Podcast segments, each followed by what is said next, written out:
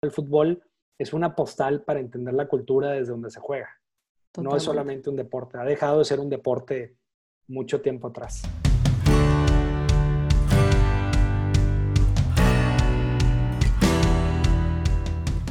Hola, bienvenidos a la segunda temporada de Futbolístico.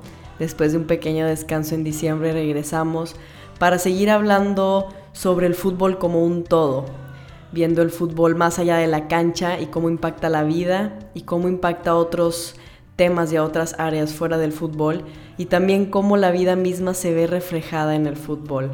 Y para inaugurar esta segunda temporada tengo un invitado súper especial, un gran amigo.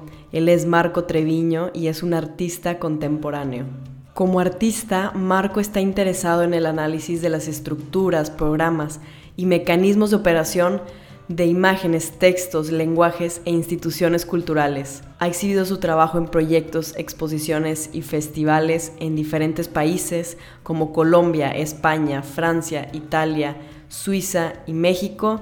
Y los recintos culturales mexicanos donde ha expuesto su trabajo es el Muca Roma, el Museo Universitario del Chopo, el Festival Transitio en el Centro de la Imagen, Bienal FEMSA, SPAC, Centro de las Artes y el cuarto de máquinas, por mencionar algunos.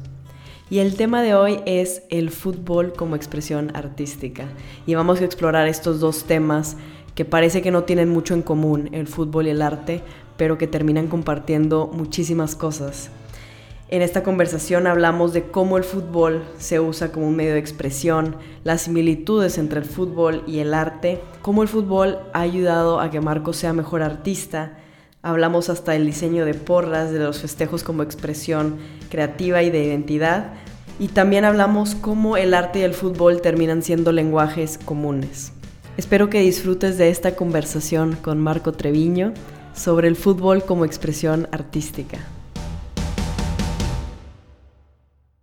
Hola Marco, muchas gracias por estar hoy en Futbolístico. ¿Cómo estás? Muy bien, gracias Nat, gracias por invitarme. Y saludos a tu comunidad, a tu audiencia a tus podcast escuchas. y hoy vamos a hablar de un tema bien padre, tú eres artista, y vamos a hablar del el fútbol como una, una, expresión artística, pero también cómo el fútbol puede influir al arte. Y son estas dos cosas que quizá parece que no tienen mucho que ver, pero bueno, para mi punto de vista tienen mucho que ver, ¿no? O sea, hay, hay muchas similitudes, muchas analogías que podemos encontrar y, también quiero ver tu punto de vista como artista y como alguien que, que, jugó fútbol también en su infancia.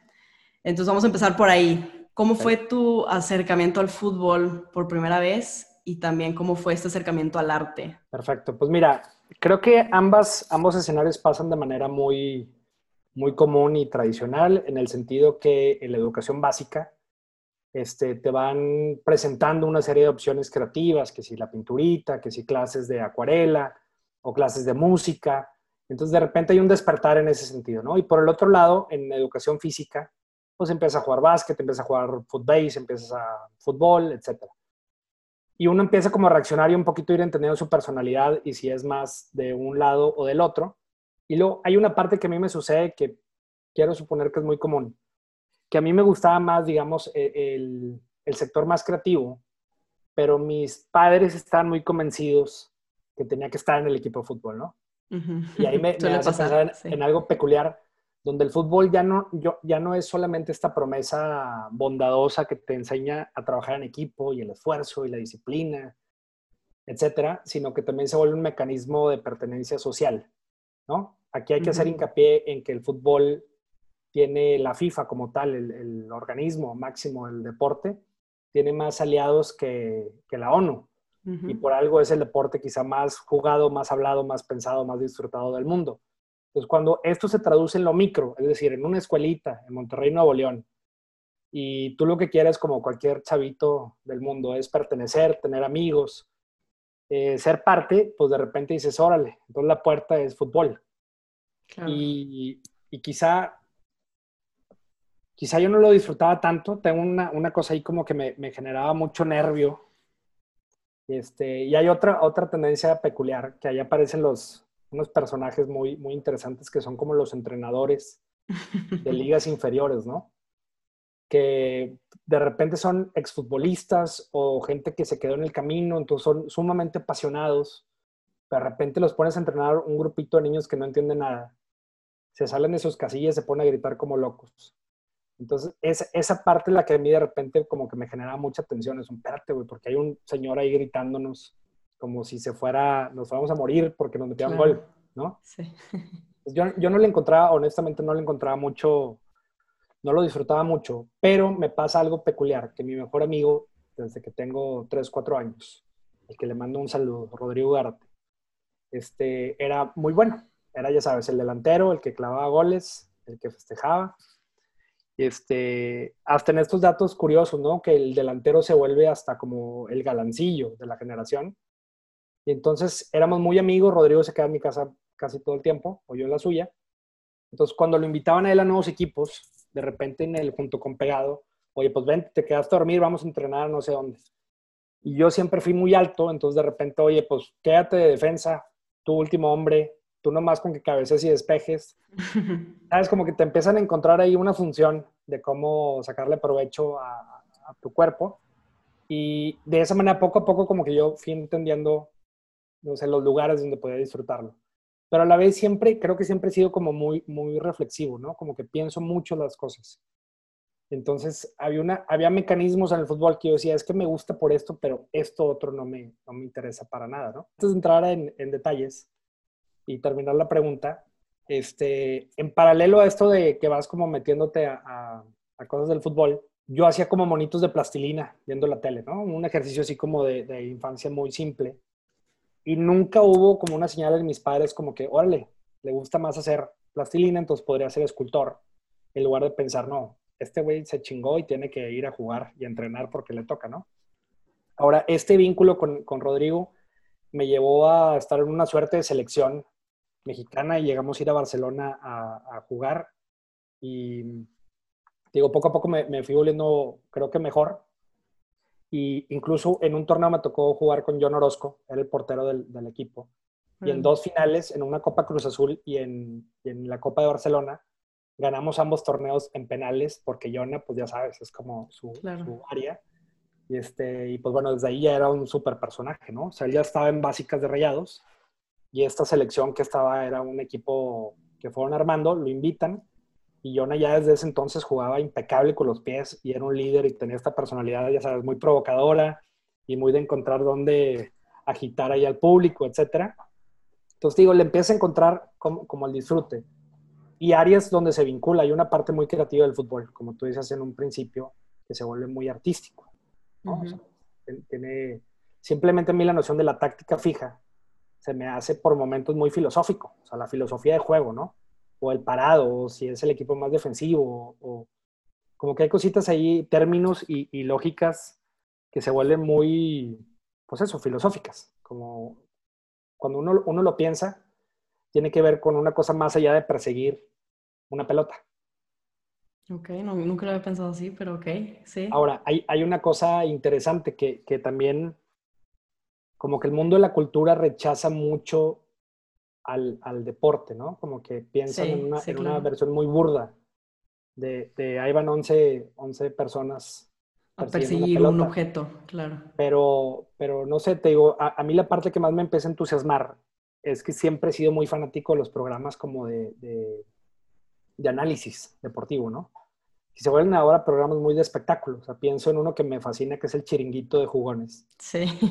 Y, este, y es completamente un programa de espectáculo. Hasta tienen bien medidos los, los, personajes y uno le grita al otro y se sale de cuadro y no vuelve. Y las pausas que hacen, entra la musiquita. Lo disfruto muchísimo. Y al fin de cuentas, sí terminan hablando de la jugada, del gol, del centro, del fichaje, del culebrón, todo eso, como, como que me fascina, ¿no? Y en México también hay grandes voces, o en Latinoamérica, que me emocionan mucho. Entonces yo decía, bueno, creo que si vamos a hablar de, deporte, como diría, como diría el tanque Milok, este, si somos gente de fútbol, nos gusta hablar de fútbol. Esa es la parte que a mí más me, me entusiasma. Entonces, digamos, el arte y el fútbol nacen en este primer punto de mi vida. Las dos se han ido desarrollando. Yo tomé la decisión de no, no ponerlas en conflicto.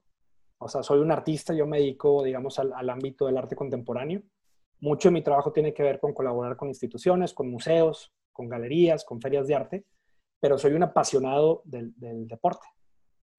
Entonces me gusta mucho hablar de fútbol y disfruto mucho ir a carnes asadas y pelearme con mis amigos, porque si Carlos Vela va a ir o no a la selección y estar ahí cinco horas dándole vueltas, también me, me gusta mucho.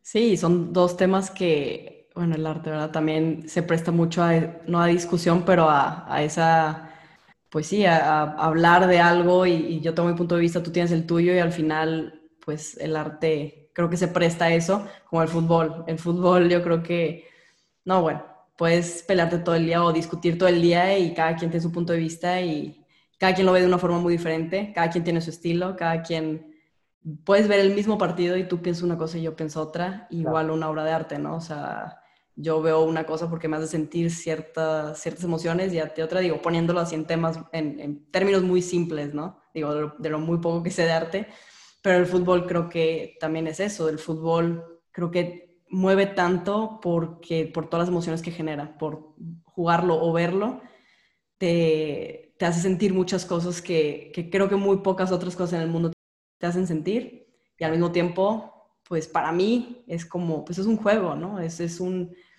es como dices tú, hay, hay gente que, o entrenadores o, gente que se apasiona tanto que parece que es cosa de vida o muerte, creo que tampoco es a ese extremo, pero son tantas emociones y en ese momento te hace sentir tanto que lo sientes así, ¿no? Y, y me quiero regresar a esa parte de que dijiste que hay, hay cosas del fútbol que te gustaban y otras que que a esa edad sabía cientificar de que esto no me gusta, creo que, digo, para ser un niño es, es, muy diferente, o sea, es muy único el que hayas percibido eso, el que, el que hayas sido consciente de esas cosas.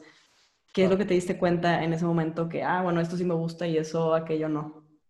Sí, pues mira, había, había una cuestión como la noción de competencia, que, que es interesante en el sentido del, del contexto, ¿no? O sea, quizá gente que nos escuche en otros estados podrá, lo que les voy a platicar, sonarles un poquito agresivo, pero Monterrey tiene esta noción como de la cultura del trabajo, del esfuerzo, y eso produce un escenario, digamos, una estructura del éxito que se vuelve muy salvaje, ¿sabes? Como hacerlo bien no es suficiente. O sea, quedar campeón una vez tampoco es suficiente. Entonces, todo el tiempo empieza, más bien empieza a generar un sistemita como de ansiedades y depresión absoluta, que luego también genera muchísima frustración, ¿no? Como que se vuelve muy profundo el campo de frustración porque el éxito que nos trazamos se vuelve un área imposible. Claro. Entonces yo decía, a este nivel, a nivel secundaria, prepa, o sea, yo me acuerdo en, el, la repre que estuve un rato y luego decidí ya abandonarlo, dejar mi carrera futbolística atrás para siempre. Este, veía la competencia interna y decía, órale, es que esto va más allá de tener una posibilidad de pagarte los estudios. O sea, sigue teniendo una suerte de perversidad el pertenecer al, fútbol, que eso siempre me ha llamado la atención, te digo, cuando se vuelve un mecanismo como de plusvalía social. O sea, y donde hacemos la diferencia entre el que sí juega y el que no juega, el banqueado y los chavitos cools que son los titulares y los raritos que están en clase de música.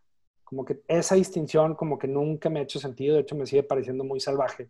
Que el deporte siga como de alguna manera promoviendo ese coolness, ¿no? Como ese estatus social que te genera. Obviamente el mundo ha cambiado para bien y, este, y hay, nuevas justicias en nuestras conversaciones y en nuestra manera de entender el mundo que, que encuentro muy valiosas. Pero no sé, pienso por decir, el arte tiene esta idea muy solitaria, ¿no? Que digamos se, asemeja más quizá a una persona que juega tenis. Que si tienes un par de gente ahí cerquita que te ayudan y tal, y te coachean, te acompañan a los viajes y todo esto, pero eso es un acto muy individual. Y yo del fútbol, una de las cosas que aprendí y que valoro era esta posibilidad de todos defienden, todos atacan. Entonces decía, qué bonito voltear y ver otros 10 sudando y partiéndose la madre por un mismo objetivo. A veces insignificante, a veces abstracto, a veces simple, a veces hipercomplejo. Pero decía que padre de repente voltear y ver al otro, que se te escapa el delantero y, se avienta una barrida y te sientes cómplice y dices, qué bonito, o sea, ayudarnos en esto, ¿no? Y el arte en ese sentido de repente sí se vuelve muy esquizofrénico y una profesión muy solitaria en la medida que uno va como encontrando cómo, avanzar y cómo ir posicionando sus ideas. Y yo lo que hago es mucho regresarme como estos principios como bonitos del, deporte, ¿no? O sea, pienso mucho en la posibilidad de qué ocurriría si yo en lugar de basar mi, mi, trayectoria en otros artistas, tomo de referencia a Pep Guardiola o al Piojo Herrera. O, ¿Sabes? Como que digo, ¿qué pasaría si más bien la actitud es de un entrenador que trabaja en un ámbito cultural, no necesariamente en uno deportivo? Entonces, hay ahí términos o metodologías que me parecen bien bonitas, ¿no? La disciplina, la repetición, el trabajo táctico, el revisar el material del enemigo para encontrar las áreas de oportunidad. O sea, como que hay cosas que me parecen bien, bien interesantes, ¿no? Y luego cosas que como público y como persona disfruto mucho. Una es los festejos, que odio, odio a profundidad que estén cancelados, el poder quitarte la camiseta y que aparezca un eslogan, que me parece algo increíble este, que se castigue. Hace poco, seguro sabes, hubo una polémica porque Tony Cross, ese jugador del Real Madrid, en un podcast habla mal sobre los jugadores que festejan como de manera muy exagerada, ¿no? Y, este, a mí me encanta, creo que es un área de oportunidad increíble para el jugador. Uno, para vincularse con marcas y dos, para mostrar un poco de personalidad más allá del deporte, ¿no? Pues un poquito de humor, meterle un poquito de que es el baile. De repente me acuerdo que Guiñac hacía con este señor que hacía magia o que hacía hipnotismo y hacía como el gesto y todo el estadio reaccionaba, ¿no? O una cosa muy puntual con Cristiano Ronaldo en el Madrid, que dicen el nombre y todos hacían este sí, pero muy en el tono de Cristiano. Digo, qué, qué mágico, o sea, qué manera de involucrarte, ¿sabes? Como que me parece cercano a la música, como los conciertos, donde la misma canción te permite cantar el coro y te sientes en un momento parte de la banda el festejo sí, es una forma de, de, incorporar al público. Yo, yo, en lo personal, sí, a veces digo, ay, como que hacer festejos medio planeados o muy planeados, como que se me hace a veces un poco falso, pero es mi perspectiva, ¿verdad? Pero al revés, tú lo ves como una expresión del jugador, que sí, puede ser, porque hay veces que hasta te meten gol y hacen esos festejos o sea, te duele más, ¿sabes? Como jugador. Pero sí, como tú dices, es una expresión y al final puedes involucrar a la, afición y todo. Este, yo como soy muy de, también cada quien habla pues por cómo es, ¿no? Yo soy muy de, de lo que me sale en el momento y, soy muy este, intensa en ese sentido. Yo no tengo, nunca he planeado un festejo, entonces es como que lo que sale en ese momento, ¿no? Pero hay jugadores que sí lo planean, otros que no, y sí, es, creo que también va mucho a la personalidad y de esa, de esa forma de expresión de cada quien. Ahorita que lo dice así, totalmente cierto. Mira, y, otra cosa que nunca me, me, gustó del deporte y todavía pasa, es que el territorio del diálogo es como muy, muy acotado, ¿no? Por decir, las ruedas de prensa o cuando acaban un partido y los entrevistan. Es bien interesante que casi todos y todas, ahora gracias a Dios ya hay una liga femenil profesional y en otros lados del mundo se está jugando en un nivel de excelencia máxima este, el, las respuestas suelen ser muy parecidas. Sí, Incluso aquellos que se salen del guion son como muy castigados por la prensa. O sea, pienso, te digo, como, como soy muy fan del chiringuito, y que de repente, oye, un chiste de más, un comentario político, un salida de tono, y son cuatro o cinco días persiguiéndolo casi casi hasta que se disculpe. Pues digo, qué interesante, porque al final, si el deporte lo hemos llevado a este territorio del negocio. O sea, hay dinero por medio. Entonces aparece esta siguiente palabra que es espectáculo. El lenguaje y la rueda de prensa son territorios de muchísima, de, muchísima tensión, ¿no? De, pasiones. Entonces digo, ¿por qué no lo sueltas? Déjalos, que hablen y que se empiece la novela muy, el, te voy a poner un ejemplo muy burdo, pero como la lucha libre gringa. Que los americanos entienden perfecto esta parte y hacen micronovelas entre luchadores y le baja la esposa y el otro en el carro y el otro se muere y revive. Pues digo, qué interesante sería de repente ver que les quitaran eh, ese, esa limitante y escuchar al profesor Ricardo Ferretti con todas las libertades. Y luego que Miguel Herrera se ganche. Y luego ver cómo responde ante eso André Marín. O sea, sabes, como que habría un triángulo de conversación, creo yo, muy potente que está muy acotado. Supongo que es un miedo por, las empresas que rodean al deporte, entonces hay una cosita ahí de control y de cuidados y de ser cautelosos. Pero eso a mí me, me, frustra bastante. Creo que puede ser muy bonito ese escenario. Sí, es que hay muchos intereses de por medio y muchos, muchas personas involucradas, personas, empresas, patrocinadores, bueno, ni se diga.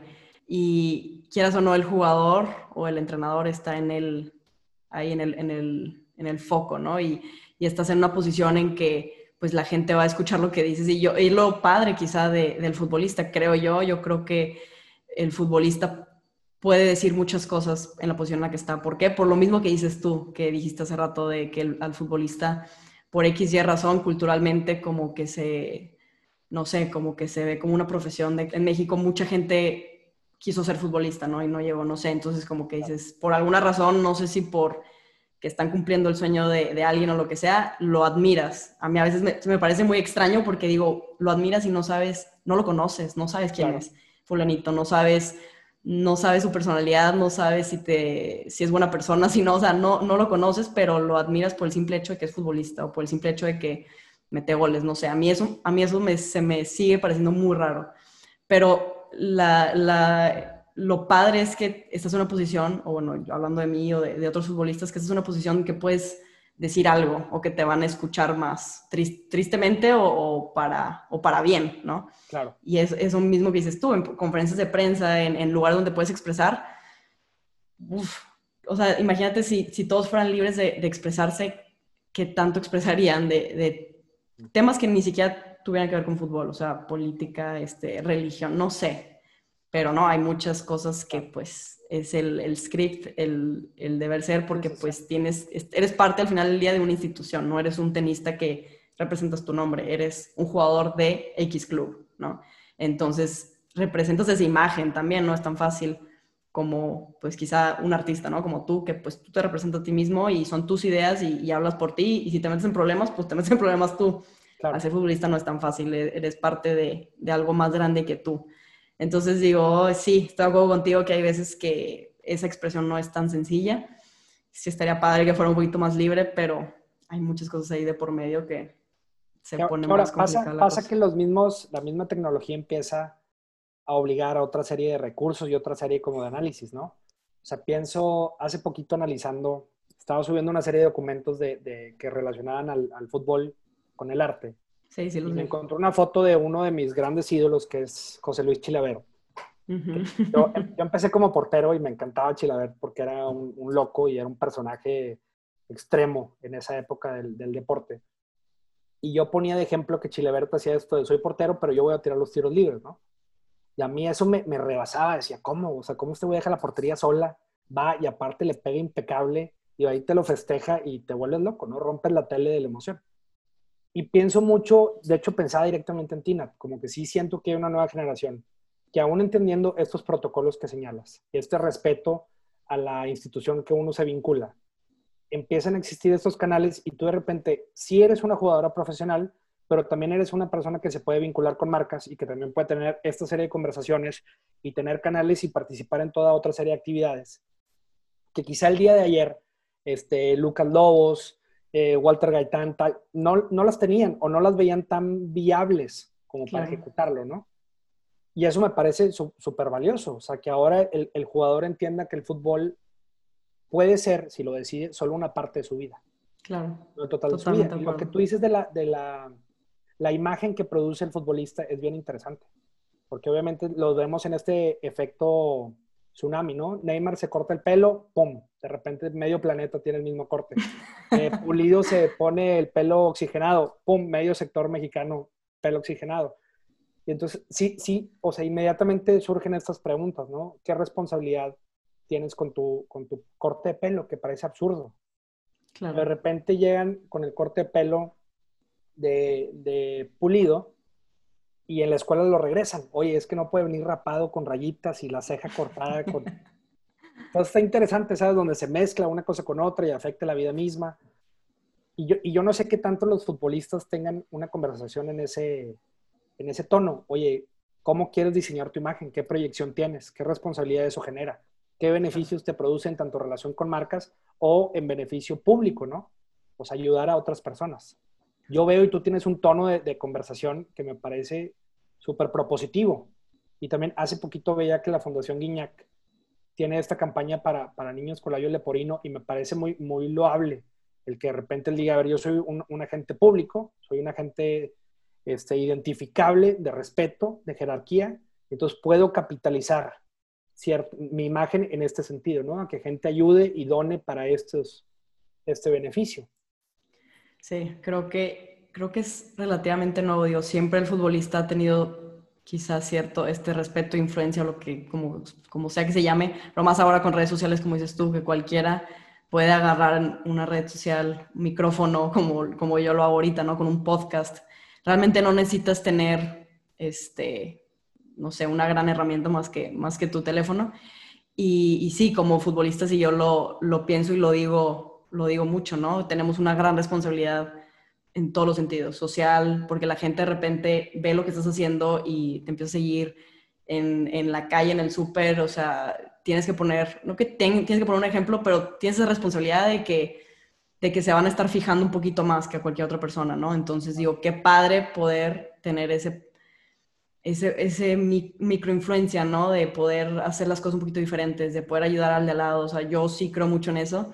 Y, y sí, creo que es, debe ser un diálogo que todos los futbolistas nos preguntemos esto, ¿no? De, de cómo voy, qué, qué, imagen quiero proyectar. No estoy diciendo que todos tengan que ser iguales, pero cómo quiero proyectarme y cómo voy a utilizar al fútbol, entre comillas, ¿no? Utilizar o, aprovechar este tiempo que estoy futbolista porque no es para siempre y usarlo de la mejor forma para mí, para, para la gente que me rodea para la sociedad en la que vivo, ¿no? Estos creo que son preguntas que sí nos tenemos que hacer como que algo que vas descubriendo tú, tú solo y creo que es es relativamente nuevo todo esto de redes sociales y relativamente nuevo todo esto del boom de hablando del fútbol femenil también, ¿no? Entonces, creo que apenas va empezando y sí es importante abrir este diálogo y con las generaciones que vienen decir, oye, si haces esto y lo del pelo es algo muy simbólico, pero es que sí pasa, o sea, si ves a, a, fulanito haciendo esto, un niño de cuatro años lo va a imitar, o sea, si un futbolista va y se está peleando todos los días en, o todos los partidos se pelea pues el niño va a pensar que está bien porque su ídolo lo hace, ¿no? Entonces, es, es, delicado eso, pero sí, estoy totalmente de acuerdo contigo, es, es, un, es una responsabilidad enorme y, bueno, todo lo demás de marketing y todo lo que conlleva, obviamente es, también es muy valioso y pensarle un poquito más allá, como, como dices tú, del fútbol no nada más es, no es mi todo, sino es una parte de mi vida y que, que cuál realmente es mi propósito de vida, qué es lo que quiero lograr. Es que es bien, es bien interesante cómo existe esta nueva carga en, la figura pública, en el deportista, que no solo tiene que ser excelente en su ejecución, o sea, eres delantera, tienes que ser la mejor delantera, sino que aparte ahora tienes que ser un ejemplo y tienes que ser responsable y tienes que, y de repente, espérate, pues si yo nada más quería ser futbolista. Claro. O sea, la, batalla que implica el empezar en ligas inferiores y acabar en un primer equipo es para gastarse toda la vida, ¿sabes? Es, es tan difícil estar en la posición donde tú estás. O sea, es, tan aplaudible el esfuerzo que tienen que inyectarle para conseguir esto, que de repente a mí un poco me, preocupa y me asusta que le seguimos exigiendo más y más y más y más. Luego hay estos otros escenarios que hacen entender que vale la pena utilizar, como tú decías, el micrófono que te ofrece el, aula pública, este momento de, visibilidad, ¿no?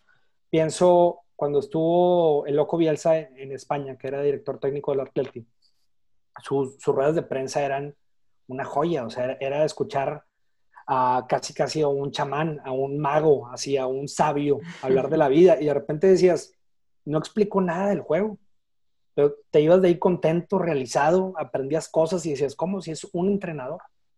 O de repente Pep Guardiola, que es muy de, muy de, protesta política, ¿no? Y hasta el gestito del moñito amarillo que tiene que ver con este de Cataluña y los presos políticos.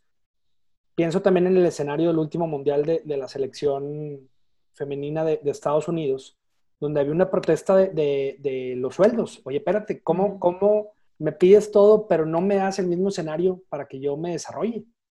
Claro. Pero sí me quieres poner en todos los panorámicos, en todos los termos, en todas las loncheras, pero de repente me hace el 1% de lo que está generando la selección este, masculina. Como que hay, hay escenarios bien interesantes, cómo se vuelven sí, figuras públicas de, de, cambio social, ¿no? O sea, de protesta, de, de, equidad, de género, de raza, de clase, que se vuelve, o sea, tiene una responsabilidad que se le genera al fútbol muy peculiar. Al final a mí lo que me gusta del fútbol es un poco eso, ¿eh? Todo lo que lo rodea. O sea, el, el, gol que le hace Maradona en el Azteca a los ingleses, la parte política que está detrás, ¿no? O sea, la noción de llamarlo la mano de Dios. Entonces entra esta parte espiritual y entendemos el fútbol como religión y creemos y nos apasionamos y le rezamos y, si pierde un equipo pensamos en nuestras propias cábalas, chinga, me puse la camisa roja, por eso perdieron otra vez. Te digo, ¿cómo? ¿Cómo ha sido capaz un deporte con un principio tan básico de llegar a tanto, ¿no? De construirse y, desplegarse en tanto. Es, creo que es un misterio, ¿no? Como el, por qué el fútbol ha, ha llegado a tanta gente y es lo que es y por qué otros deportes no. Es, es algo, creo que son, es una combinación de muchas cosas pero sí es, es algo muy, muy mágico y, o sea, la verdad yo no lo encuentro explicación, creo que es entre que es un, es un deporte de trabajo en equipo, como dices tú, es, es muy padre el, trabajar con otras personas y que, bueno, me equivoco yo, pero atrás yo sé que me van a cubrir, el, es, lo, es lo bonito del fútbol y también lo que a veces de que, chin, si yo le echo ganas, pero la de lado no le echa ganas, pues no vamos a ganar. Entonces es, eso, es ese, es un deporte que con uno o dos, una o dos jugadas hacen la diferencia, es un deporte que realmente con, con cualquier cosa se arma, o sea, es un balón nada más y ya, o sea, no necesitas mucho. Son muchos factores, creo yo. Pienso que mucho ahora el deporte también radica en, el posterior análisis, ¿no? O sea, hay, estas voces que te digo que a mí me emocionan mucho. Eh, Fernando Palomo me, me, encanta, o sea, de repente cómo te relata un tiro que va al poste y tú terminas con la piel chinita y dices, ¿cómo, güey? ¿Cómo es el tono de voz, el ritmo, la tesitura, las pausas? O sea, todo lo que ha hecho el doctor García y, y Martinoli con TV Azteca en este modo más cómico, que se vuelven como medio monólogos y sketch, entonces te ríes mientras ves un partido y dices, estas cosas no deberían de estar cerca, porque hay una cosa muy cercana como un stand-up comedy contando un Jaguares contra Puebla. Y de repente dices, pues tiene sentido, porque de repente el fútbol mexicano también puede ser muy aburrido. Claro. ¿Y cómo le haces para analizar un 0-0 entre Mazatlán y Veracruz, jornada 2, durante una semana? Entonces de repente ves cómo el Chelí se pelea con el otro y le grita y empiezan a levantar el tono. Entonces dices, ¿dónde, dónde acaba el, fútbol, no? O sea, de repente en la conversación pública, en, en discutirlo, en analizarlo, se vuelve otra cosa. Y esa parte a mí como que me, me emociona mucho. Simplemente tu, tu, tío, soy muy fan de su manera de entender el deporte y de la elegancia con la que relata y se acerca a las ideas y cómo logra desmenuzar. Y otro personaje que me fascina es John Sutcliffe, en esta idea como de inglés y español, que los prende y apaga como una máquina. Y, este, y hace unas entrevistas muy dinámicas en ese sentido, ¿no? O Marion Reiners, que me fascina la, la forma en la que relata y entiende también el, el deporte. Tú que recuerdes de, tus épocas de futbolista, eh, ¿qué, crees que te haya o qué aprendiste de, jugar fútbol que ahora puedas aplicar al arte? Creo que hay, conceptos básicos del fútbol que, pasan en el, la canchita ahí de la cuadra del barrio hasta en el mundial más extremo, más profesional, ¿no? Uno tiene que ver con calentar, esta noción como de la previa, o sea, estirarte, como para preparar tu cuerpo para, para, el escenario, para la exigencia. En el arte es más abstracto, obviamente, en ese sentido, no es como que haces estiramientos este, idénticos al deporte, pero hay una manera de irse preparando, ¿no? Como espiritualmente, mentalmente, creativamente, para llegar al momento creativo. Y a veces sí hay, obviamente, una exigencia física.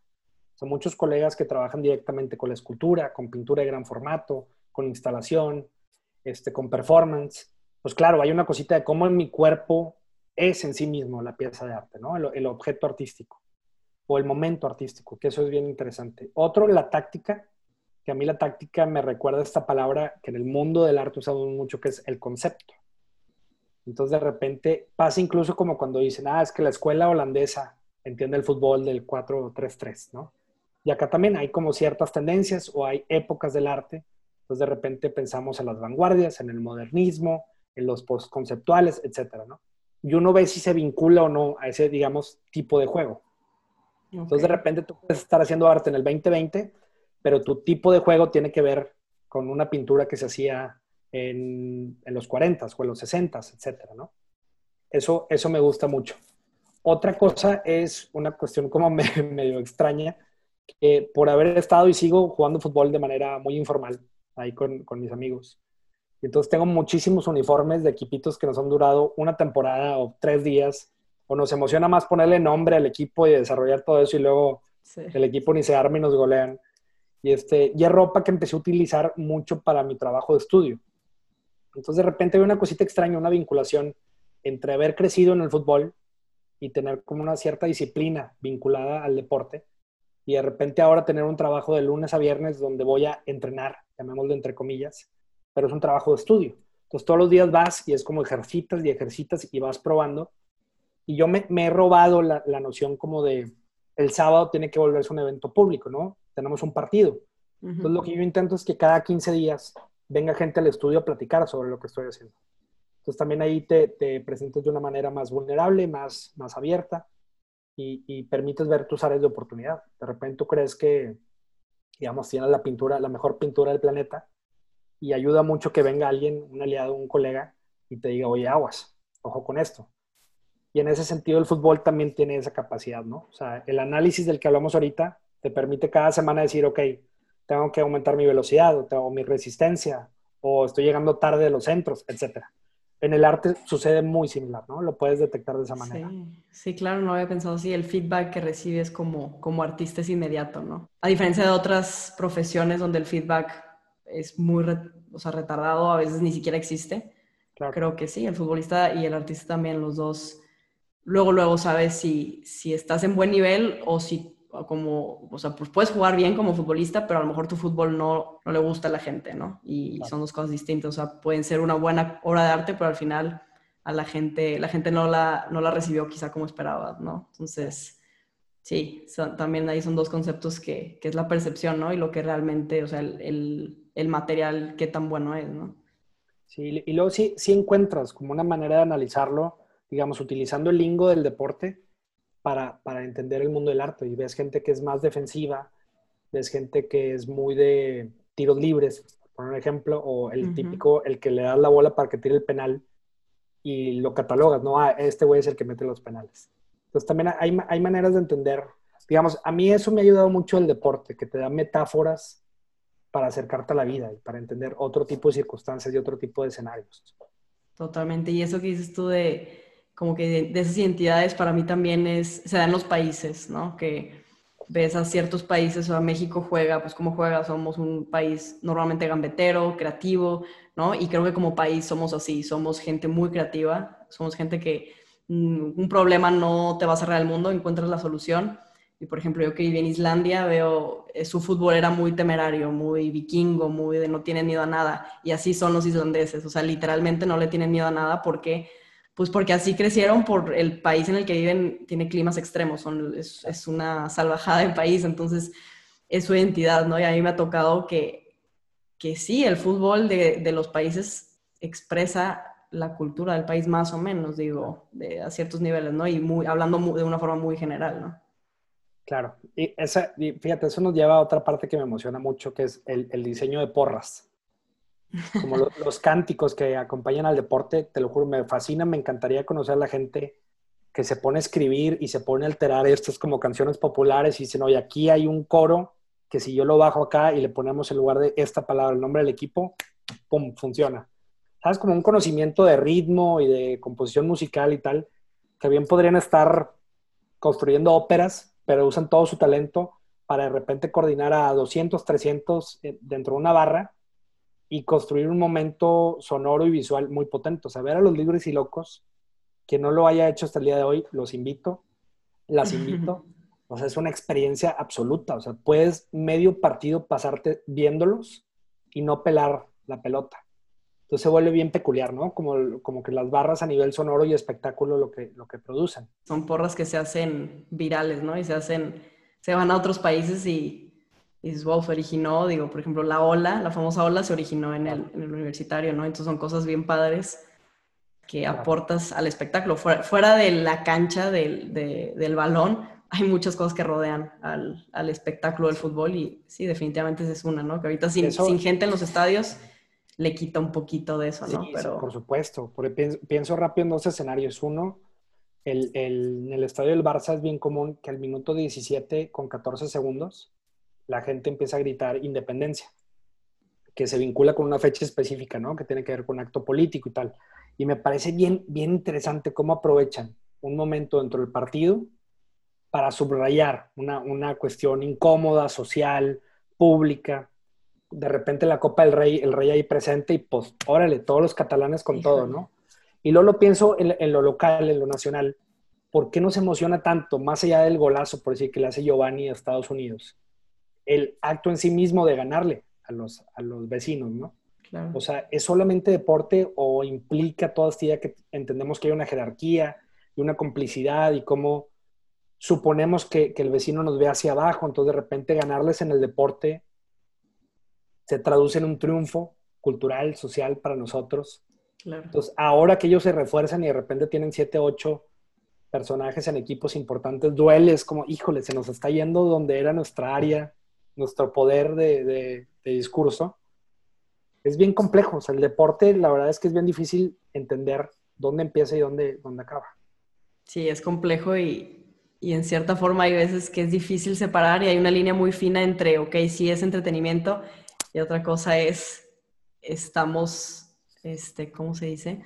No nos estamos fijando en los problemas, en los verdaderos problemas, ¿no? Le queremos ganar a Estados Unidos en, en fútbol, pero bueno, también hay que intentar ganarle en otras cosas, ¿no? Hay que intentar ganarle en, otros aspectos. Y, sí, tenemos muchas cosas como país y le, o sea, le ganamos en muchas otras cosas, en, en riqueza de otro, de otro, estilo, pero también, ¿no? No que el fútbol sea, creo que a veces caemos en lo cómodo de que, ay, pues, vamos a ganarle como selección. No, bueno, también tú como ciudadano, porque aquí en México hay un alto y no, no te frenas manejando y vas a Estados Unidos y te frenas, ¿no? Entonces, ah, también como ciudadano tienes que ser mejor ciudadano mexicano que, que visitante estadounidense, ¿no? Entonces, si hay una línea muy fina en que a veces el fútbol siento que ah, es como que el opio del pueblo, ¿no? Un poquito. Y yo, yo soy futbolista y amo el fútbol, y, pero sí hay veces que que hay que también fijarnos en otras cosas y me, da gusto esto de que el fútbol se use para cosas políticas, para cosas que, realmente importan, que se use como un vehículo, ¿no? Para alzar la voz, para todo lo que dijimos, ¿no? También de, que los futbolistas tengan más diálogos, de, que toda la gente alrededor del fútbol tenga este diálogo para hablar de, las cosas que realmente importan. Tenga o no razón, sea perspectiva de cada quien, pero para abrir estos diálogos de más allá de la cancha, ¿no? Que, es un poco también de este podcast trata, digo, de, hablar de otras cosas que, que, realmente vayan a impactar en la vida de alguien, ¿no? Eh, siendo el fútbol también algo que puede impactar en tu vida, ¿no? Te puede apuntar muchísimas cosas, pero hay otras cosas que a veces son más importantes, ¿no? Hay una, hay una frasecita que es como de, pues de derechos públicos del mundo del, del, fútbol. Yo se le he escuchado a un par de gentes que dicen que el fútbol es lo más importante dentro de aquello que no importa, o dentro de lo que no importa, ¿no? Es una frase muy común.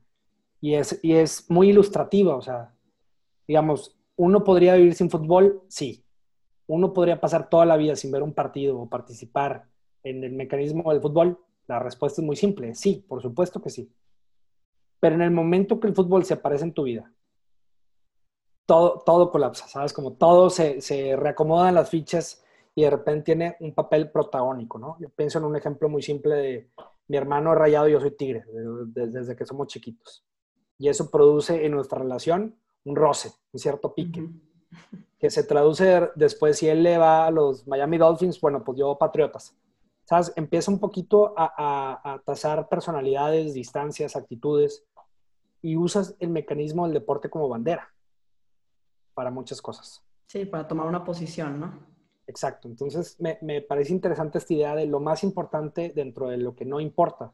Claro. Porque está el borde, ¿sabes? Como al borde de ser súper importante. Sí. O sea, esta, idea de que hay, hay más países que integran la FIFA que la ONU es, es, sigue siendo y será hasta que esta cifra se rompa súper violento de pensarlo. Claro. Es, es, altamente político que haya tantos participantes y tantas complicidades dentro del máximo organismo de fútbol que en otro tipo de escenarios políticos, sociales, públicos y médicos no se puedan poner de acuerdo. Claro, sí, está de loco, sí. Y ahorita en pandemia nos dimos cuenta, nos quitaron el fútbol unos meses y sí fue como que necesitamos fútbol, ¿no? Y veíamos repeticiones y repeticiones y, y pues ahí sí los, los programas ahí de discusión, pues hablabas de, de, mil cosas y media, ¿no? Que, y dentro de, dentro de lo que cabe no, no pasó nada, no, no mejoró la pandemia, no empeoró, no realmente el, problema más serio que estábamos viendo como, como humanidad, pues no se ve afectado por el fútbol. Pero quieras o no, cuando regresó sí fue como que ya al menos ya hay fútbol, como que bueno, ayuda para quizá te trago amargo, ¿no? Entonces sí, sí es, sí tiene cierta importancia a nivel mundial, pero sí, me, a mí también me encanta esa frase porque yo también la pienso, o sea, a veces tratamos el fútbol como si fuera de vida o muerte, como si, y no, o sea, realmente es un juego y sí es entretenimiento y sí este, mueve muchas cosas y conecta y te ayuda y en todos los sentidos, pero sí creo que es importante tenerlo en su, en su justa medida, ¿no? De, de lo que es y, y acordarnos de eso y, de los entrenadores de niños chiquitos, pues que, ¿no? que tengan en perspectiva eso, que son niños que están en formación, que lo que importa es que se diviertan, que jueguen, que aprendan, no si ganas o no, si te meten un penal o no, ¿no? O sea, mantener esa perspectiva creo que sin quitarle la importancia al fútbol de lo que es, obviamente, pero es, es muy importante el, mantener esa, eso en mente todo el tiempo, creo. Sí, como que está, está padre aprovechar este momento para hacer un llamado al coach informal o al papá hiperapasionado que corre en la banda junto con el hijo y le grita porque metió mal el centro, de acordarnos un poco, ¿no? Como cuáles sí son los beneficios que el deporte genera, pero también todos los traumas que este deporte, tan bonito deporte, puede producir.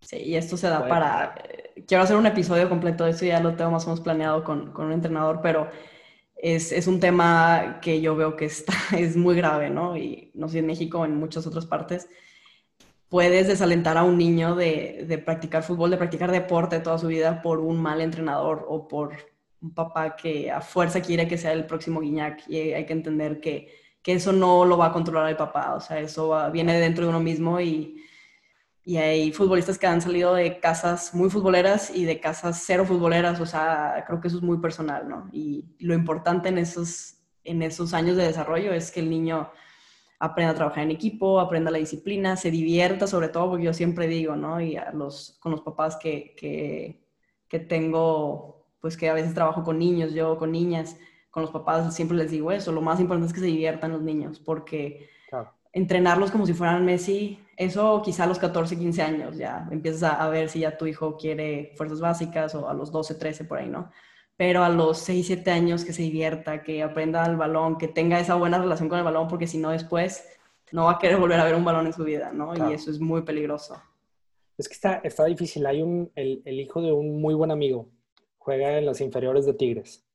Y hace, no recuerdo exactamente, un año o dos años, traían un conflicto de tener una propuesta, voy a decir una mentira, de Pumas o de Necaxa o de algún otro equipo, creo que de Santos, para moverse de ciudad y, trabajar en fuerzas básicas, ¿no? Entonces de repente el papá voltea y le decía, bueno, ¿y tú qué quieres? Y yo lo pensé y decía, tiene 16 años.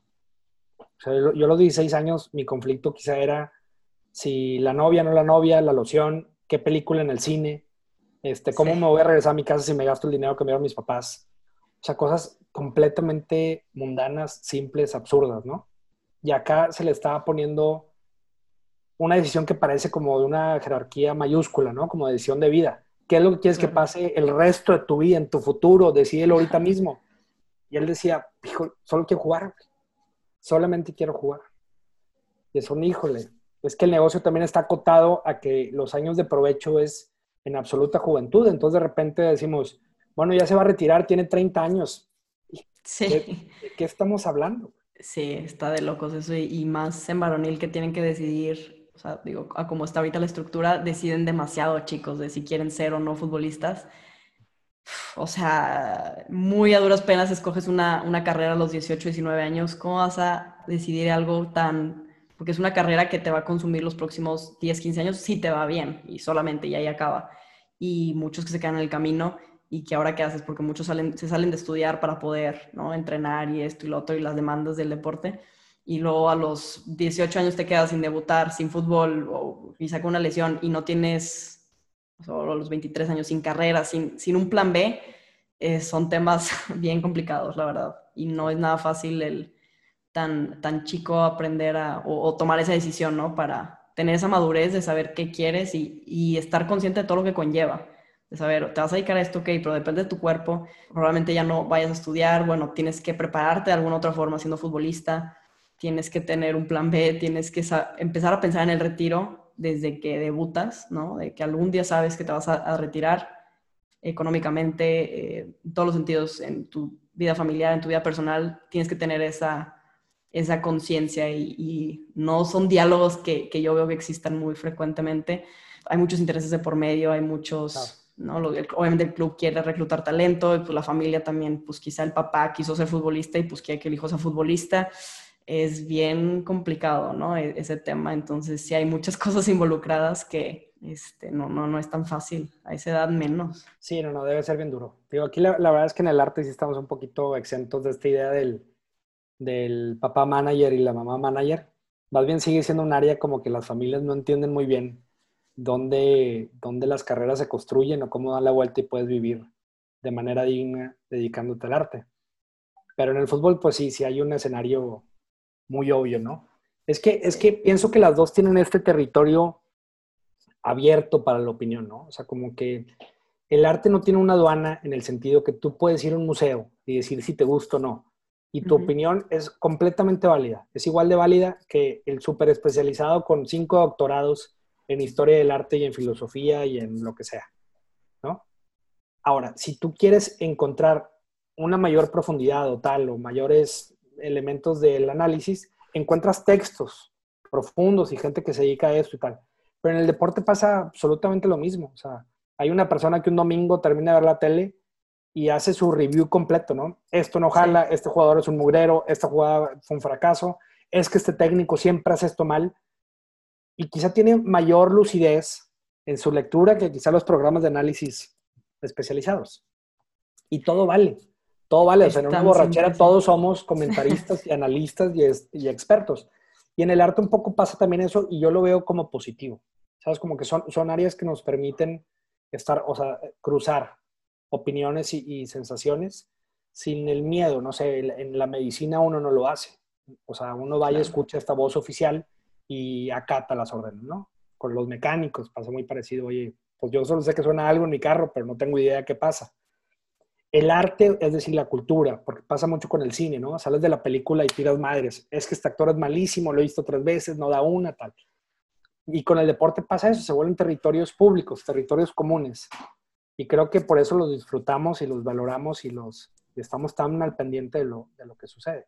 Sí, al final es un lenguaje, ¿no? En común y por eso creo que es lo que es, porque cualquiera que vea un partido de fútbol, aunque no tengas idea de fútbol, lo puedes ver de la forma más simple de por qué no se le pasaron a aquel que estaba solo. Y ahí me gusta mucho cuando no me gusta mucho ver partidos con gente que no sabe fútbol, pero me gusta de repente escuchar sus perspectivas, ¿no? Que de repente nos metemos y es que ese modelo de juego, no sé qué, y el sistema, y te metes tanto en cosas tan profundas, ¿no? De fútbol, cuando escuchas a alguien que no tiene idea y que te dice, pero pues, ¿por qué no se la dieron a aquel? Estaba solo, y es como que es que así de simple es, ¿verdad? No es tan fácil, ¿verdad? Pero sí, todos tienen su, su, opinión, por más que a veces es como que...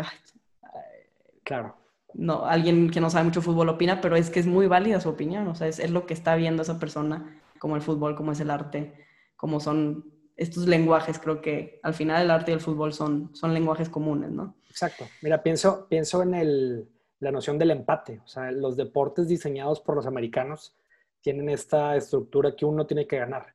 O sea, lo ves en el béisbol, lo ves en la NBA y lo ves en la NFL. Y eso genera que los últimos cuartos o el último momento del partido siempre sea muy emocionante. En la NBA, el último cuarto de la NFL, siempre está el último pase milagroso y donde cae, rompe la tele de la emoción. Y en cambio, el, este deporte diseñado por los ingleses y ahora jugado en todo el planeta, tiene una palabra que es bien abstracta, bien compleja, pero yo la veo muy potente, que es la noción del empate.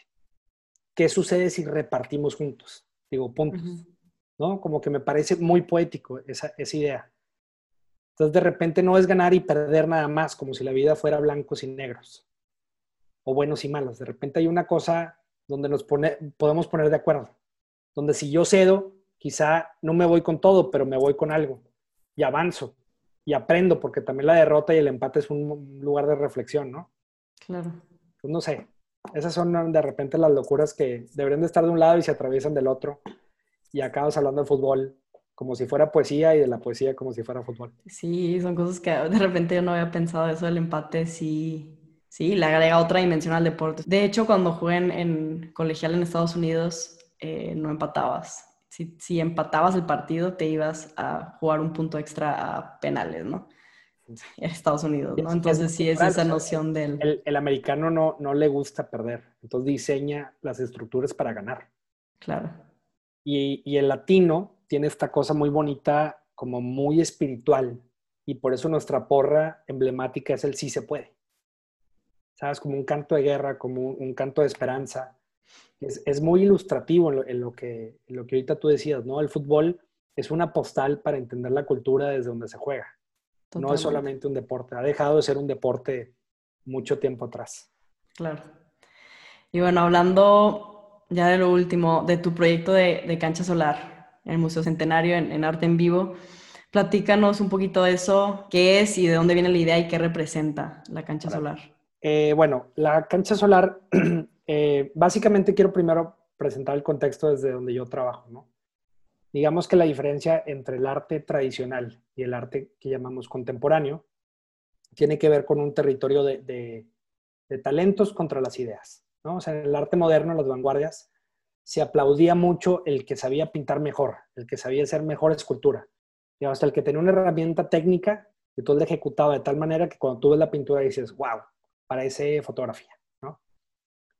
Eso durante mucho tiempo fue muy, muy aplaudible. Todavía creo que se valora y se respeta y, mucha gente agradece ver ese tipo de arte. Yo soy de una generación que tiene que ver con, lo que llamamos arte contemporáneo, donde el arte se centra en las ideas. Y la idea muchas veces va acompañada de algo que llamamos investigación. Es decir, te pones un tema y empiezas a investigar sobre eso y empiezas a traer información a la mesa a buscar autores, citas, relación con otro tipo de artistas que trabajen lo mismo. Y sobre eso tú vas constituyendo una opinión. Entonces, en las imágenes que tú creas, que tú generas, intentan participar en la construcción del mundo. O sea, producimos arte como una manera de entender otras posibilidades para el mundo, ¿no? Y eso a mí me emociona mucho, o sea, el, arte como un, área de, libertad absoluta, como de pensamiento poético que te permite especular con un mundo más noble, más digno, eh, más justo, más equitativo, etcétera también es muy crítico en ese sentido, ¿no? Como para pensar en otros escenarios, tenemos que analizar en el que estamos. Entonces se vuelve muy crítico por momentos. La cancha solar es un proyecto peculiar dentro de mi portafolio. Yo digamos que trabajo mucho con la idea de lo que nos permiten ver y lo que no nos permiten ver, ¿no? Hay una suerte como de política en las imágenes o como de regulaciones que, que existen ciertas estructuras que nos dicen, esta imagen sí se puede, esta imagen no se puede esta imagen sí aparece en la tele, pero esta no porque incumple con estas cosas, ¿no? En el periódico, la portada, pues aparece siempre o un político, un futbolista, un tal, pero no una cuestión de, no sé, de guerrilla o de un altercado. Hay como una serie de reglas, ¿no? Digamos, y lo que a mí me fascina desde muy chiquito, Nat, es que uno de alguna manera nace y te empiezan a estimular la vista, ¿no? Pero luego llega el lenguaje, entra el lenguaje a tu vida y de ahí para adelante todo se trata de lenguaje. Nunca regresamos a pensar en nuestra educación visual. Es decir, vemos todo el tiempo, todo el tiempo tenemos los ojos abiertos, todo el tiempo estamos parpadeando, pero no sabemos qué significa ver. No sabemos ver, ¿no? O la responsabilidad de mirar o de consumir con la vista. Y ahora que somos una sociedad altamente visual y todo el tiempo brincamos de TikTok a Instagram, a la tele, a la compu, todo el tiempo imagen, imagen, imagen, imagen, me parece muy importante que exista un área donde creo que yo participo, que somos como los obreros de la imagen, que nos dediquemos a analizar qué significan esas imágenes y qué significa que se nos presenten y que estén ahí y cómo se consumen y cómo se analizan. Entonces, eso es de alguna forma el margen general de mi trabajo.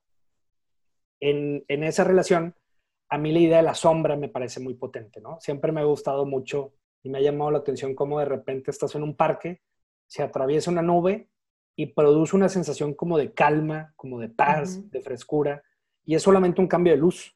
Y digo, órale, que está muy extraño, o sea, porque cuando el ojo no está percibiendo la máxima intensidad, todo tu cuerpo se regula en otro tipo de sensaciones. Entonces yo, yo te digo, como en esta historia del futbolero, había platicado con unos amigos arquitectos de, la posibilidad de construir una cancha que estuviera hecha por el sol es decir, que se proyectara, ¿no? Eh, mi idea era así como si fuera un foco. Prendes un foco y se presenta una cancha de fútbol. Entonces empezamos a rebotar ideas. Hay un, buen amigo que se llama Ignacio Machetes, ese es su nombre artístico y arquitectónico, y con él trabajamos un primer esbozo de la, de la cancha solar que básicamente la idea era utilizar lonas políticas que habían usado como en campañas políticas. Ya ves que cuando se acaban las elecciones, pues toda la ciudad queda tapizada de estas pancartas con caras ahí de los políticos y las políticas. Y luego uno nunca sabe qué pasa con eso, ¿no? Seguramente se vuelve basura industrial al por mayor. Entonces decíamos, ¿por qué no recuperamos alguna de estas lonas y dibujamos, digamos, las líneas que, que constituyen, que arman una canchita de fútbol? Es decir, un medio círculo para este, las áreas chicas o un rectángulo para las áreas donde puedes agarrarla con la mano, un círculo completo para el, punto de donde sacas la pelota en medio de la cancha. Y la lógica, eh, digamos, para activarla es que con cuerdas, mecates, hilo, con lo que sea, lo pones en las esquinas de esta lona y la subes lo más que se pueda. Entonces, cuando llega a cierta altura, el sol le pega por arriba y lo que hace es que ahora sí en lo recortado proyecta la canchita solar en el piso. La primera vez que hacen este ejercicio lo, desarrollaron dos despachos de arquitectura. Eh, uno se llama Weyes, ese es su nombre, su nombre real, y el otro son, el despacho se llama Núñez Zapata Arquitectos. Son colegas con los que yo he trabajado y colaborado mucho. Y este, lo hicieron a las afueras del Museo de Historia. Y ahí nos dimos cuenta que se generaba un momento como muy mágico, muy poético, donde al activar estas lonas que son residuo, que es basura de la comunicación política, de repente se activaba una canchita de fútbol y de manera inmediata niños empezaron a acercar, reta, reta, reta, y fue como, órale, algo aquí está pasando, ¿no? Entonces yo me fui, me fui con esta idea porque me, me parece muy valiosa y en paralelo, digamos, a mi producción artística, siempre he considerado que la cancha solar es una idea muy noble, es una idea muy simple, donde cualquiera la puede tomar, adoptarla y ejecutarla. O sea, si en tu casa tienes una colcha, una sábana, que oye, se le cayó la coca encima, ya no jala, pues le puedes dibujar la canchita, la trepas en el patio y ¡pum! La sombra hace el resto, ¿no? El sol la activa. Y una de las cosas que me parecen muy, muy poéticas es que como depende del movimiento del sol, conforme el sol se está moviendo o la posición en donde esté tu canchita solar, pues la, cancha, digamos, se vuelve dinámica. O sea, se va, el área chica se va moviendo hasta que se sube un árbol y desaparece o se trepa una pared. Y eso activa toda una serie de nuevas reglas que se vuelven muy divertidas, ¿no? O sea, puedo agarrarla con la mano solo en la parte de la sombra o si la sombra está allá, allá se puede agarrar con la mano y tengo que correr a la portería. Y de repente por la proyección del sol ya muy abajo, 6, 7 de la noche, dependiendo de dónde vivan, pues la canchita está completamente hacia el otro lado proyectada, ¿no? Entonces se vuelve bien, bien divertido en ese sentido. Se vuelve como una canchita viva, ¿no?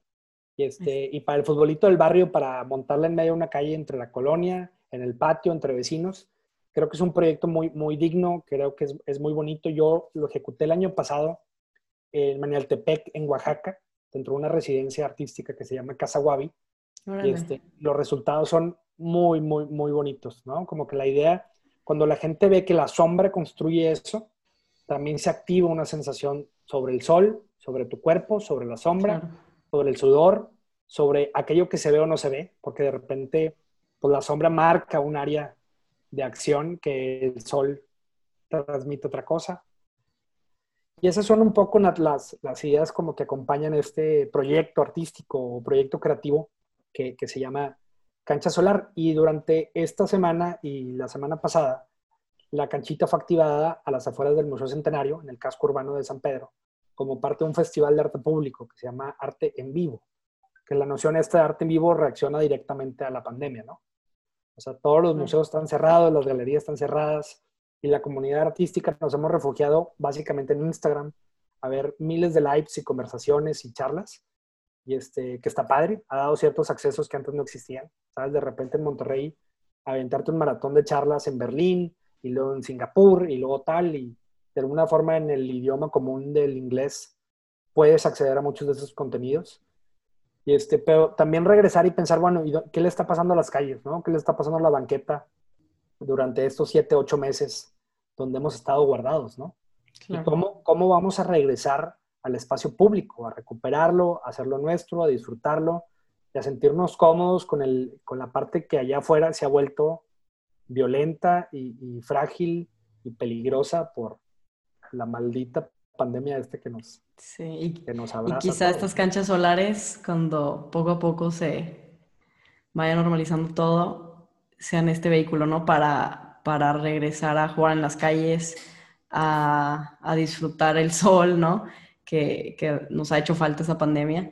Y esas canchas solares, ¿no? Que hemos estado, como tú dices, refugiados y quizá estos meses más en redes sociales, más en, en casa, en lo digital, de volver a salir a las calles a, a, jugar en ellas, ¿no? Y más también por los niños, ¿no? Yo pienso en, en, en, los niños y qué difícil ha de ser este, haber pasado pandemia, ¿no? Si, con, con niños o con hijos, pero estas canchas solares son un, un, medio porque el fútbol al final del día es un balón y ya se arma la reta, ¿no? Y estas canchas solares le agregan otra dimensión y yo como futbolista digo, qué padre tener un área, ¿no? Donde ya se acaba la discusión de dónde puedo agarrar el balón y no, porque es la, la discusión eterna cuando estás jugando claro. retas, ¿no? De que el portero claro. la agarró más lejos de lo que debería.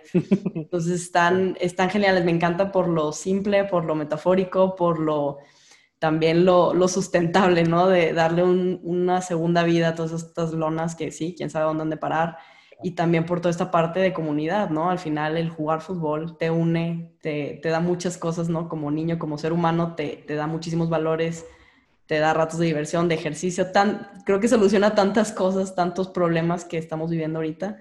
Se me hace una idea tan simple y tan, o sea, es una genialidad para mi gusto, o sea, se puede armar ahí sí, donde sea y le das a, a, cualquier espacio público, ya es tu es tu estadio. Literalmente estás armando Exacto. tu estadio, ¿no? ¿no? No se siente como dos piedras y un balón, se siente como un, es mi cancha, es mi estadio, sin tener que alterar nada alrededor mío.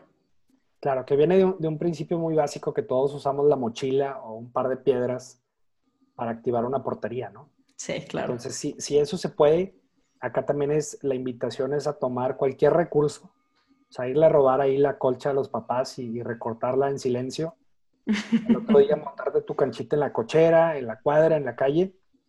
Y, y, espero que cuando estén escuchando esto puedan ir a las redes de, de, Nat y ver ahí las referencias visuales. Va a haber unas fotos ahí que, que nos van a, a, respaldar para que se den una idea de lo que esto genera, que creo que es algo bonito, poético y, y emocionante. Creo que está padrísimo. Y bueno, ya para acabar, este, le hago unas preguntas a todos mis invitados para conocer su perspectiva del fútbol. Unas okay. preguntas flash, meramente tu perspectiva. Y la primera es, define el fútbol en una palabra. Táctica. ¿Para ti qué es el fútbol o qué te ha dejado el fútbol? Pasión. No, digo, no, estos pueden ser más de una palabra. Ah, ¿eh? ok. Yo ya sí, muy, sí, muy puntual. ¿Qué me ha dejado el fútbol? Sí, o, o para ti, ¿qué, ¿qué, es el fútbol o qué te ha dejado en, en tu vida? Ok, el fútbol para mí es... Híjole, me encantan esas preguntas que son bien abiertas y uno sí, se revuelve. Es que no... puedes interpretar como tú quieras también. Sí, exacto. Eh, para mí el fútbol es un pretexto para la formación, el desarrollo y la, y la comunidad. Es decir, el balón siempre tiene que ser un pretexto para ser amigos, para crecer y para entender cosas de la vida a partir de esto. Si tuvieras una conversación con un alien y no supiera nada de fútbol, ¿cómo le describirías el fútbol a este alien? Qué buena pregunta.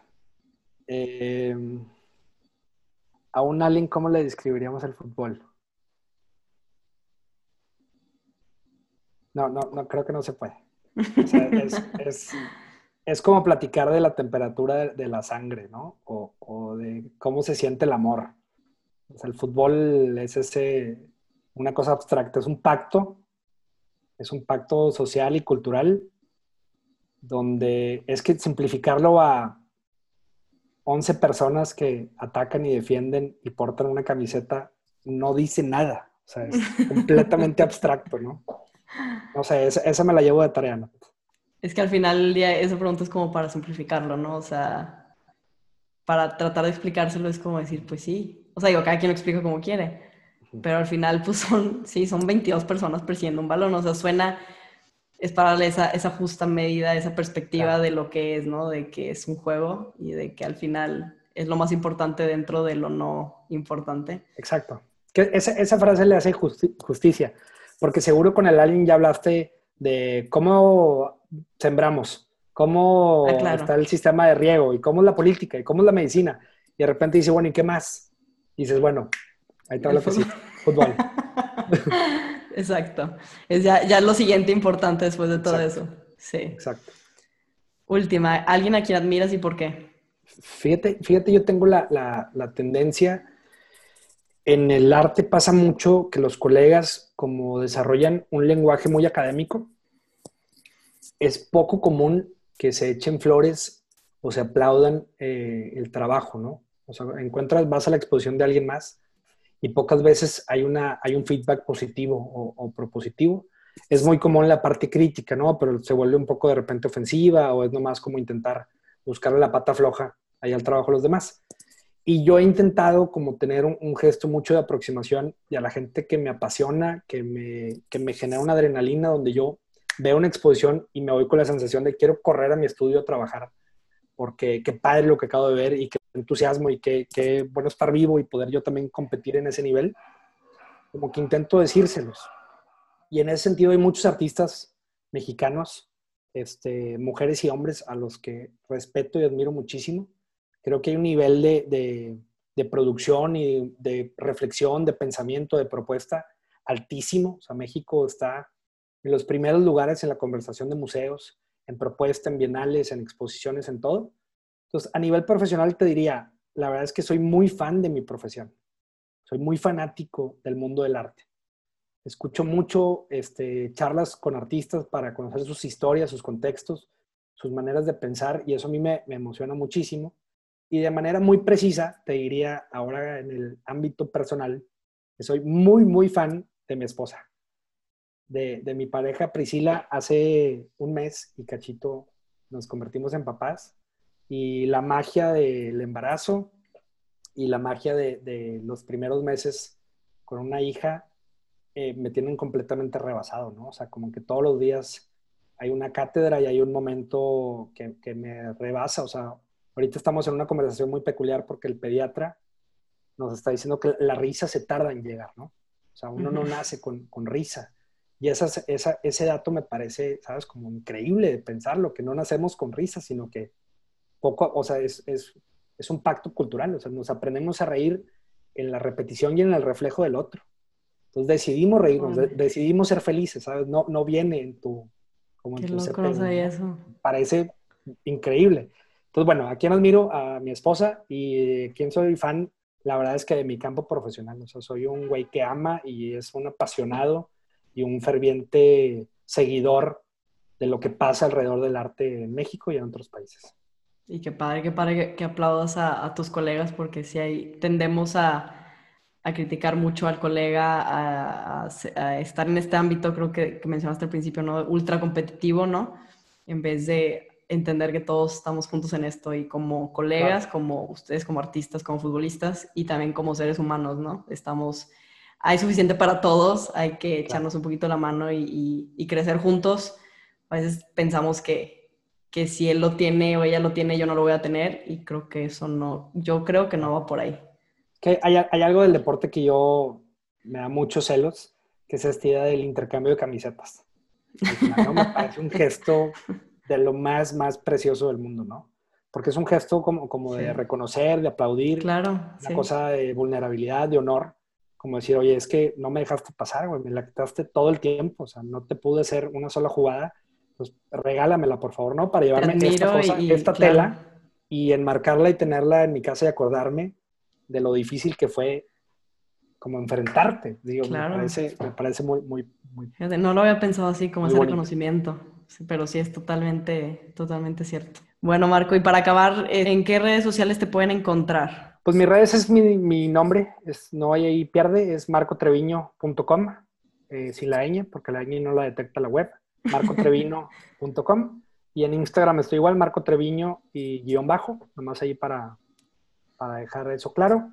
Este, por ahí échale un ojo, ahí está el portafolio, hay otros proyectos, otra serie como de, de ideas, de exposiciones y también hay documentación de la canchita solar y eso nada. Que ahí, ahí lo voy a estar compartiendo también en mis redes para, para que vean esta, esta parte visual del proyecto. Pues muchísimas gracias, Marco. Muchas gracias por tu tiempo, por, por la plática tan padre que se me pasó demasiado rápido. A ti por completo, gracias por tenerme aquí en tu espacio, en tu proyecto. Yo la verdad es que también disfruté muchísimo la, la plática. Me tenía muy nervioso hablar con una profesional del, del, fútbol, hablar sobre fútbol y ojalá que sea de valor esta conversación para tus escuchas y pues nos vemos pronto. Gracias, Marco.